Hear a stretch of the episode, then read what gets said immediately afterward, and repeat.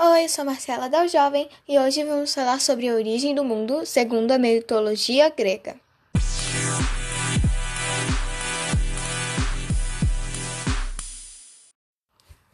A história começa com o caos. Ele vivia num ambiente das, de trevas, vazio, sem nada. Então resolveu criar Gaia, a Mãe Terra, Eros, o amor, Nix, a noite, e o Tártaro, profundezas da terra. Gaia, por sua vez, criou Urano, que representava o céu.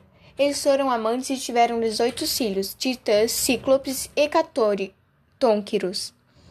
O Deus Céu não queria que seus filhos tomassem seu lugar. Por causa disso, prendeu todos de volta na barriga de Gaia, que não podia libertá-los sem derrotar Urano. Então, ela fez que seu filho mais novo derrotar o pai, Cronos. Sangue que Urano derramou criou três outros filhos, Tisífone, Megera e Alecto, que significava castigo, rancor e ódio.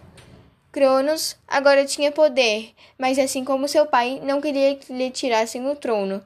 Então deixou seus irmãos presos também em Gaia. Mais tarde, Cronos se casou com uma de suas irmãs, Reia.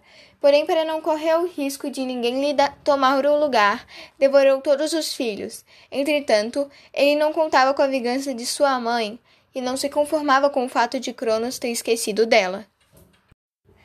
Reia evitou que seu último filho fosse devorado. Para isso, escondeu Zeus para que ele pudesse derrotar o pai. Assim foi feito. Com a ajuda de seus tios Titãs, Cíclopes e Hecatônquiros, Zeus derrotou Cronos em uma luta de dez anos, que lhe tirou o trono e fez com que ele vomitasse todos os filhos. Como eram deuses, não morreram após serem devorados. Assim, Zeus recuperou o equilíbrio da terra, trazendo caos de volta e dividiu os poderes entre os outros deuses. Poseidon ficou com os mares, Hades com o Tártaro e ele com o céu e as humanidades. Bom, acabamos por aqui o episódio de hoje. Vejo vocês amanhã.